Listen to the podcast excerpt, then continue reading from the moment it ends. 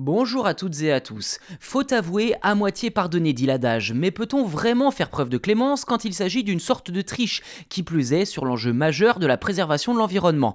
Concrètement, une vingtaine de grands groupes industriels ont été épinglés mi-février dans un rapport international de l'ONG Carbon Market Watch pour avoir tout simplement minoré leur bilan carbone, notamment en termes de gaz à effet de serre, et donc être passés pour plus vertueux qu'ils ne l'étaient vraiment. On appelle ça du greenwashing.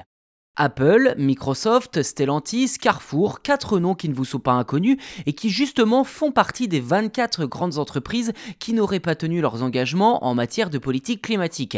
Après un examen approfondi de leurs déclarations sur leur bilan carbone, l'ONG Carbon Market Watch a observé un important décalage entre la communication et la réalité.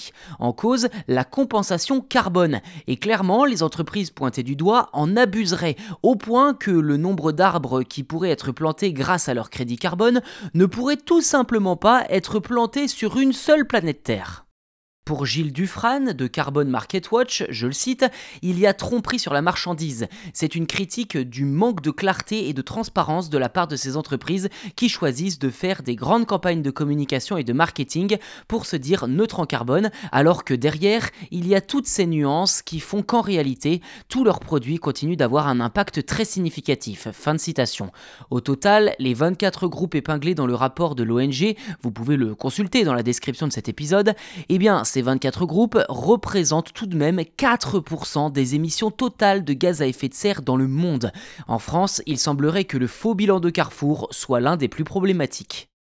Voilà pour cet épisode, n'hésitez pas à vous abonner au podcast si ce n'est pas déjà fait sur votre plateforme d'écoute préférée, il y a plusieurs avantages à cela. Tout d'abord, eh bien, être les premiers informés lors de la sortie d'un futur épisode, et ensuite, eh nous aider tout simplement à vous fournir le meilleur contenu au quotidien du dimanche au jeudi. Merci beaucoup pour votre fidélité et à bientôt